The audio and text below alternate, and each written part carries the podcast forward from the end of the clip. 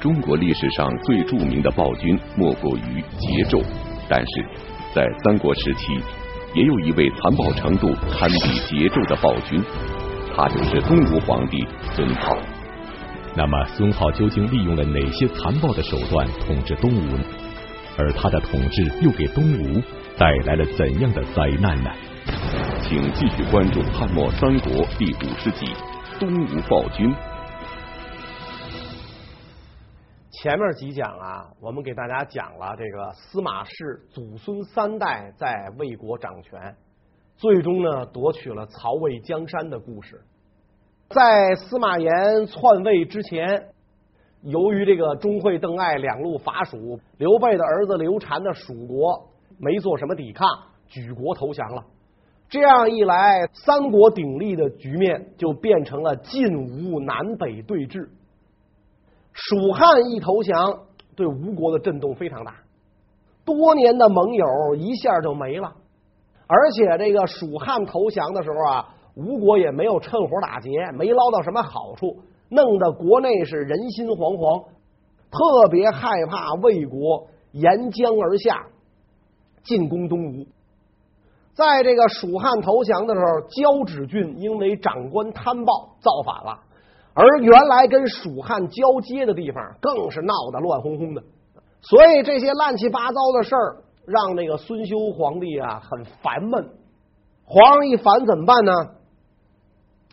不问苍生，问鬼神吧，那就寄托于这个呃长生不老的这种愿良好的愿望，服用仙丹啊，就开始这个希望自己能够长寿。结果呢，这个纷乱的局势，加上皇帝心情郁闷，再加上仙丹造成的这个氧化汞中毒，到了蜀国灭亡的第二年，公元二百六十四年，孙休眼看呢就不行了。到了这个二六四年七月啊，他躺在床上，连话都说不出来了啊！所以有一天，他就让这个濮阳兴入宫。孙休拉着濮阳兴的手臂，指着太子托孤，已经说不出话来了嘛。然后很快，孙休就死了。那么孙休死的时候啊，才三十岁啊，很年轻。那太子的年纪也很小啊。虽然他把太子托付给了濮阳兴，但是吴国的很多大臣非常有想法。当时蜀国刚刚灭亡，交趾等地又反叛，国内外局势不稳。所以吴国人呢，想要一位年长的君主进行统治。小屁孩连自己都照顾不了，在乱世中当皇帝，这对国家没有好处。大家伙都不打算遵守孙修的遗愿。所以在这个时候呢，这个有一个叫万玉的大臣，就给大家呢推荐一位皇帝人选，说这个太子不行，年纪太小啊，咱们那儿有这个。大人物啊啊，有这个年年龄长的皇族啊，谁呀、乌程侯孙皓，推举他，说孙皓才识和明断能力跟当年的孙策非常相似，同时呢，他十分好学，尊奉法度，应该迎请他来继位。这个孙皓啊，是孙权的第二位太子孙和的儿子啊，孙和没当上皇帝。孙和的夫人呢，因为是诸葛恪的外甥女儿，受诸葛恪事件的牵连，所以孙和自杀了。那然后他的几个儿子呢，就被这个何夫人抚养长大。后来孙休封这个孙皓为乌程侯。孙休死的时候呢，孙皓已经二十多岁了。他这个年纪符合吴国人想要个年长君主的愿望。所以这个万玉就经常跟这个张布和濮阳兴啊这两位先帝爷的托孤老臣提议，让孙浩啊当皇帝。张布这二位呢也没啥才华啊，也不懂事儿啊，也没对这个孙浩做个鉴定考察，就觉得行。既然是这样的话呢，大家伙都是这个意见，我们俩呢也不好意思，这个也也不好违逆大家，于是。就迎立了孙浩做皇帝。他刚当上皇帝的时候啊，表现的还不错啊，抚恤人民，开仓赈贫，减省宫女，放生宫内多余的珍禽异兽，一时之间被誉为明主。可惜时间不长，坐稳了皇位之后，本性暴露啊，很快他就变得粗暴骄淫、暴虐治国，而且又好酒色，民心尽丧啊。就连当初拥立他的濮阳兴和张布也后悔不已啊。我们怎么就没这个遵先帝爷的遗诏，立了这么个主啊？当初真是瞎了眼了。哥俩这一抱怨，就有这个拍马屁的，把这事儿啊就报给了孙浩啊，这个。抱怨之词就传到了皇帝耳朵里边啊，所以在这个皇上继位这一年啊，当年的这个十一月份，孙浩就把张布、濮阳兴抓起来诛灭三族。所以你看这皇上多狠，人家迎立你做皇帝也算是从龙功臣是吧？有拥立之功的，结果就因为说了他几句坏话，那马上就抓起来诛灭三族。这个时候距离孙浩当皇帝也就几个月的时间。孙浩登基后不久，不仅立刻处死了有忠义之功的濮阳兴和张固，还接连做出了很多令人发指的举动。那么，孙浩究竟做出了什么事？他这么做的原因又是什么呢？孙浩啊，具有一切暴君的应该具有的特征，而他最具鲜明的特点就是残暴、爱杀人。那。不是一般的残暴，杀人有瘾啊！这个人他就心理变态啊，可能小时候就经历的坎坷太多了，一招拳在手，变把令来行啊！他杀人的理由啊非常多，比如这个公元二百六十五年啊，派几个人北上魏国啊，出使魏国，然后有人跟他讲了啊，说咱们派去的这些使者呀，曾经称赞中原的风土美好啊，这这几个使者。到了中原一看，哎呦，你看人这儿风景多好啊，还挺不错的啊。可能这使者还有下半句不如我们那儿，我们那儿更好。但是孙皓一听也不调查，也不问这使者还有没有下半句。一听什么？你夸魏国风土好，行了，你留在魏国吧。直接在半路上就把使者追回给砍了。当时这个吴国呀，有一个天文学家，也是个数学家啊，这个人叫王帆。这个人呢，很有正人君子的风范啊，很有正人君子的派头，不喜欢巴结权贵，也不会阿谀奉承，所以让这个孙浩啊很不爽，是吧？你小子整天待在我身边，也不说两句爷爱听的。那有一次，孙浩大宴群臣，王帆在会上啊喝多了，就趴在这个案几上啊起不来啊。但是孙浩呢怀疑他是装的，故意不给我面子。大家都喝酒，你装醉啥意思？所以就让人呢把这个王帆啊就给抬出去了。过一会儿呢，再把他抬进来，也不知道是不是因为王帆在外边呼吸了点新鲜空气啊。反正他进来的时候呢，这个没有醉态了，那可能他就酒醒过来了。他外边一过风吐了，酒就醒过来了，行动也很自如，神态也清醒。孙浩就更生气了，怎么着你是吧？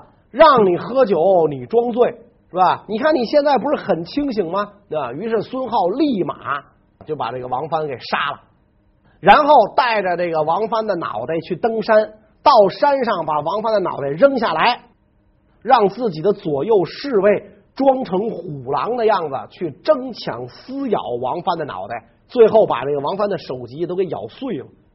所以你就想这个这个这个人残暴到什么程度？仅仅这个王帆因为不讨孙浩的喜欢，就落了个被人啃噬的下场。孙浩有一个妃子仗势欺人啊，经常派这个恶奴啊上街劫夺商店的物品啊，谁敢要钱就动手打谁，百姓恨之入骨，欺行霸市不管钱，告诉城管也没用，城管惹不起这人。当时负责管理市场的官员呢，很得孙浩的赏识。这人自恃有皇宠，所以就把这个恶奴绳之以法。结果这孙浩这妃子不干了，就在孙浩面前哭诉，要求惩办这个官员。孙浩马上就找了个借口，把这官员的头颅啊，用烧的发烫的锯子给锯了下来啊，然后尸体扔到山下。你想他杀人能用这么残暴的手法啊！你可见这位心理阴暗到了什么程度，跟那个商纣王有一拼。除了残暴嗜杀之外，孙浩在东吴国内还上演了一场迁都闹剧。他不计成本将都城迁到武昌后，又立刻迁回到建业。那么，孙浩为什么要这样做？他的目的究竟是什么呢？公元二百六十五年，又有人向他建议，让他把国都从建业迁到武昌，往上游迁徙。孙浩同意了。但是这么一来，供给就出问题了。如果从这个江南往这个武昌运送粮食财物，那就是逆流而上，非常辛苦啊！有的地方这船都得拉着，逆水行舟嘛，他不没办法，难呐。所以下游的百姓啊很困苦。但是这皇帝呢，他需要的量又大。奢侈无度啊，所以使得这个国家百姓啊都穷困匮乏。那时间一长，下游的百姓就不干了。有一个叫师旦的，趁着百姓怨气冲天，趁机作乱，聚集民众数千人，劫持了孙浩的庶弟永安侯孙谦，就作乱。但是呢，因为他的这个兵士啊没有盔甲，所以被这个建业的守卫啊打败逃散。孙谦也被这个活捉了。守卫逮到孙谦之后，不敢杀他呀啊！这个他毕竟是皇上的庶弟嘛，所以就把这情况禀报给孙浩啊。你看你弟弟造反怎么办？啊，其实这个孙谦是被挟持的啊。但是孙浩一听，连孙谦带孙谦他妈和他弟弟就都给杀了。在这之后，孙浩一想，哎呀，武昌这地儿不能待，那还得去。回这个故都建业，那要不然万一再有人造反怎么办呢？所以国都又迁回到了建业，然后派这个国丈、魏将军录尚书事滕木留下来镇守武昌。所以这一出短暂的迁都闹剧，除了闹出一场动乱民怨，啥实际意义都没有。闹剧结束之后，过了两年，公元二百六十七年，孙浩又修建昭明宫，规定。凡是俸禄两千石以下的官吏，都要亲自进山督促伐木啊！大规模的开辟苑囿，兴建土山楼台，极尽才艺工巧啊！花费的钱啊，数以亿万计算。大臣们进谏劝阻都没用，大家跟他讲，想想我们还有很多这个老少边穷地区需要扶贫，还有好多孩子上不起学呢。那您别盖。这么这个这个，别兴建这么浩大的形象工程，没有用啊，没用。这个谁去劝谏，我弄死谁。而且他为了迎接父亲孙和的神灵，这个安排了各类歌舞艺人，不分白天昼夜，歌舞嬉戏娱乐啊，也不知道是尊重父亲呢，还是借着父亲撒欢儿。面对孙浩的穷奢极欲和嗜杀成性。难道吴国国内就没有一位大臣敢于出面谏争，而是任凭孙浩为所欲为吗？孙浩的这些胡作非为啊，吴国国内也不是说没有正直的大臣劝阻啊，但是没啥用。朝廷中的官吏因为这个藤木是国丈，就推举他，让他向上谏争。你跟你姑爷说说，别这么胡来了。可是这样一来，不但滕木的话皇帝听不进去，连带着滕皇后也逐渐就失去了恩宠。滕木说的次数一多，孙浩就下令你啊，别镇守这个武昌了，到苍梧居住去吧。虽然没有削夺他的爵位，实际上相当于把他放逐了。所以国丈爷在半路上由于忧郁就死去了。而且孙浩呢，想借此就废掉滕皇后，但是因为何太后啊护佑着这个滕皇后，再加上有太史跟这个皇上讲，皇后不可以随意更换，孙浩呢又相信巫术，所以皇后没有被废。但是呢，待在升平宫中，不再觐见皇帝。皇上跟皇后不再不再见面了，在这个孙浩宫中，美女数千，他还嫌不够。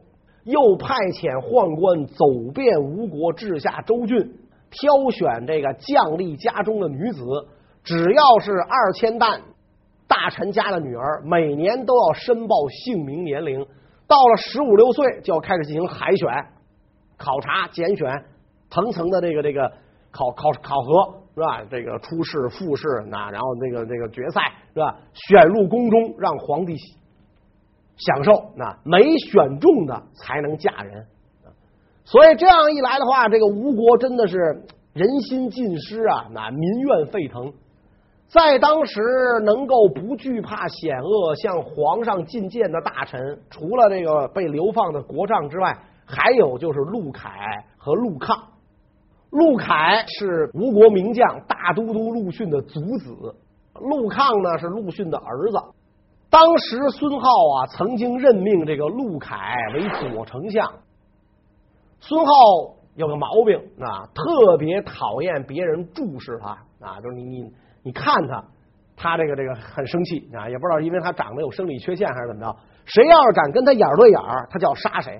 那所以群臣朝见他的时候，没有人敢抬眼看他，都低着头啊。天子不可仰视嘛，都低着头。只有陆凯敢正视他，加上那个陆凯啊，又经常劝阻皇帝，所以孙浩也特别不爽。但是陆凯名望太大，他不敢把陆凯给弄死。而这个孙浩下面呢，有一个小人叫何定，这个人辈分很高啊，当过孙权的内侍啊，在吴国立世数数数代而不倒，有两笔有两把刷子啊。孙浩继位之后，他呢就做了掌管买酒买粮的官吏。别看这官不大，但是个肥差啊，独断专行，作威作福。孙浩非常信任他，很多事儿都交给他去办，昏君就相信佞臣。结果这个左丞相陆凯当面指责何定，何定对这个陆凯啊恨之入骨啊。到了公元二百六十九年，陆凯病倒了，皇上派人去问陆凯啊，你这个眼瞅着就有今儿没明了，你有什么话要说呀？陆凯就说说何定不可信任，应当授予他朝廷以外的官职，就是把他。放到外地，到地方做官。姚信、娄玄等人，以及我的同族弟弟陆喜、陆抗，都是国家贤能的辅佐。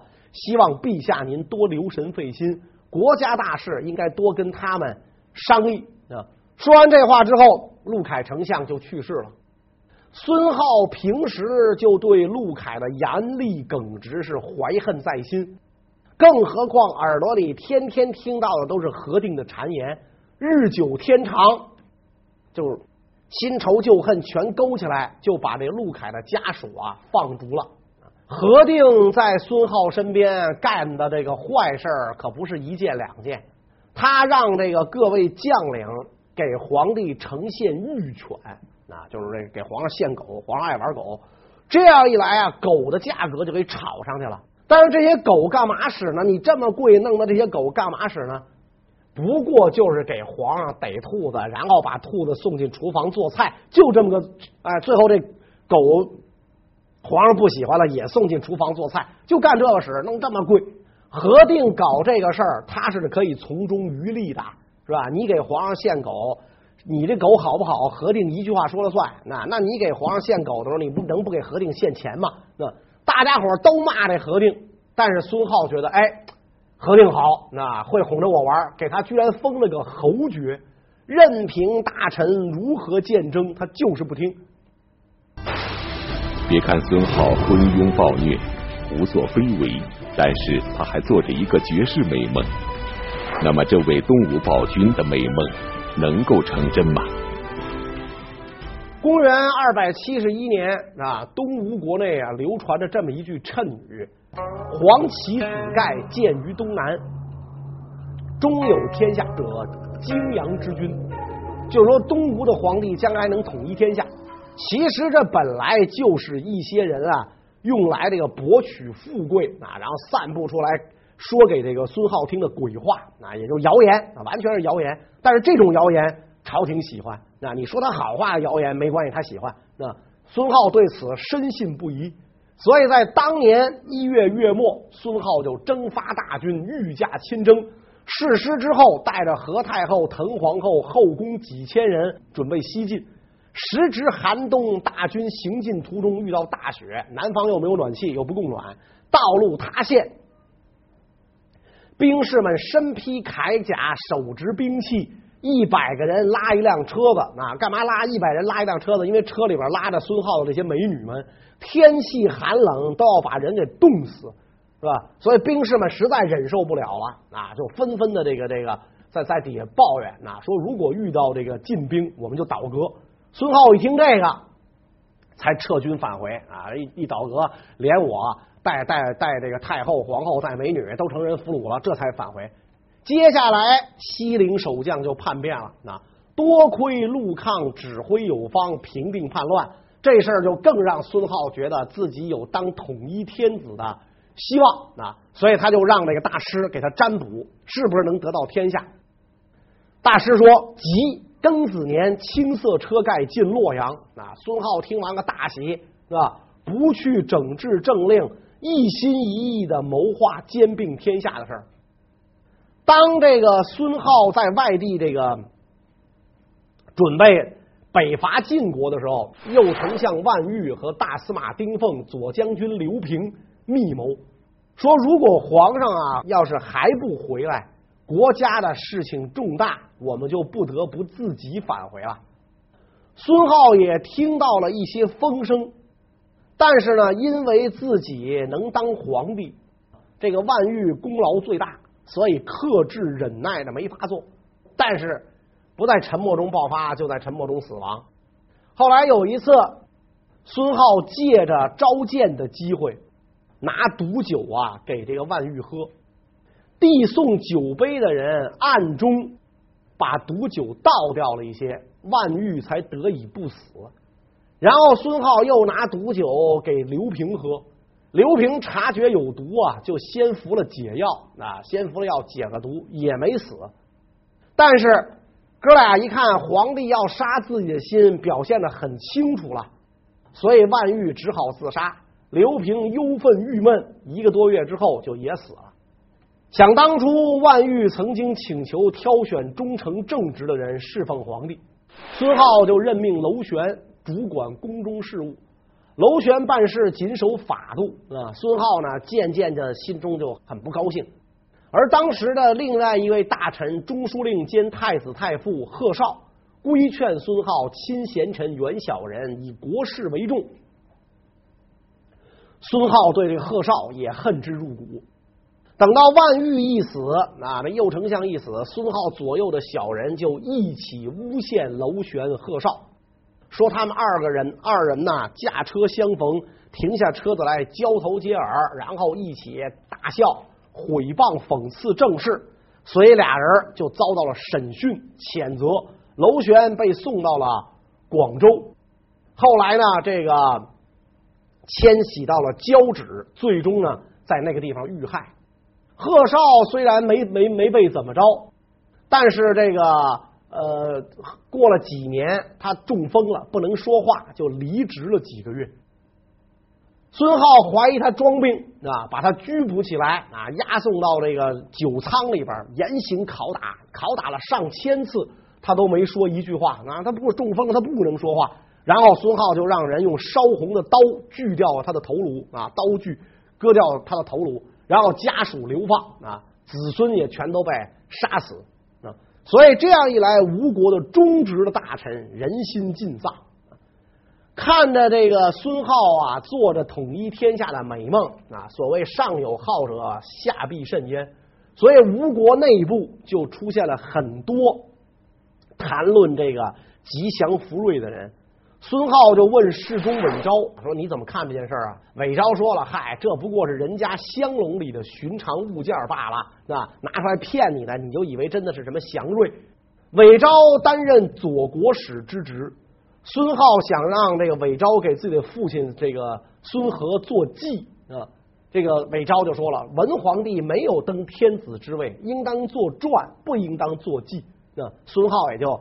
非常不高兴啊，逐渐对韦昭也很不满。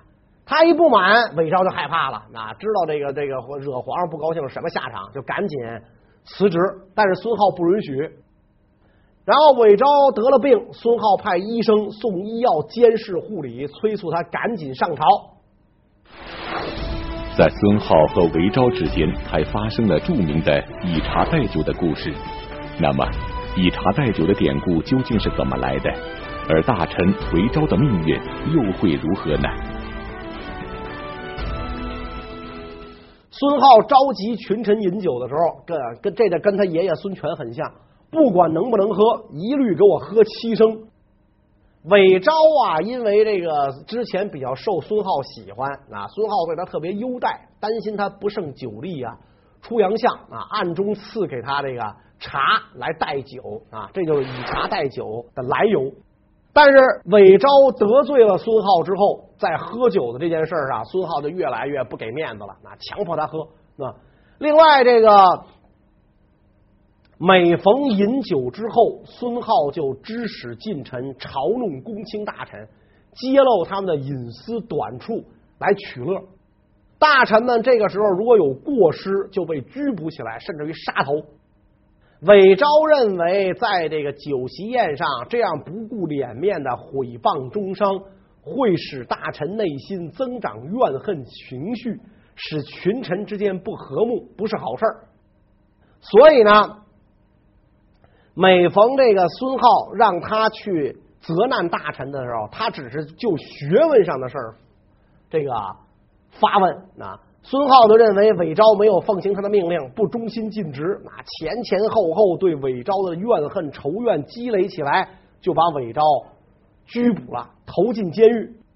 韦昭通过狱吏上书陈词啊，然后呢献上了自己写的书，希望呢求得赦免。但是孙浩说：“你给我献的这本书，这哪哪个物流给送来的？又脏又破，那更加责怪他，杀死了韦昭，家属流放。”到了公元二百七十五年，吴国闹了几年饥荒，饿死了很多人。湘东太守交不上赋税，孙浩就把他杀了，首级在各郡各郡示众。会稽太守上表请求呢，这个救济灾民。孙浩认为他呢想用用那个私人恩惠收买民心，派人杀了他，也把脑袋挂在柱子上示众。有一个尚书稍微说了几句劝谏的话。孙浩用刀头上的铁环把他砸死啊，身上的皮肉没有一处是好的，所以这孙浩啊，当皇帝是杀人上瘾啊，找到借口要杀人，找不到借口创造借口也要杀人。每次宴会群臣，都要把大臣们灌醉，专门设置十名黄门郎，负责搜集大臣们酒醉后的过失。凡是大臣们在喝酒的过程当中和酒醉后有抵触的，说了错话的，严重的就被判刑处死，轻的也要被当做罪状记录下来。那有的人甚至被挖去双眼，扒下脸上的皮。这么一来，朝廷上下人心相离，再也没有肯为孙浩卖力气的人了。就在这孙浩在吴国肆意杀人，弄得人人自危。那这个这个。民心尽丧的时候，司马炎在晋国已经是厉兵秣马了，人家也做着统一天下的本分。那么晋和吴的对峙将走向何方呢？关于这个问题，下一期再讲。谢谢大家。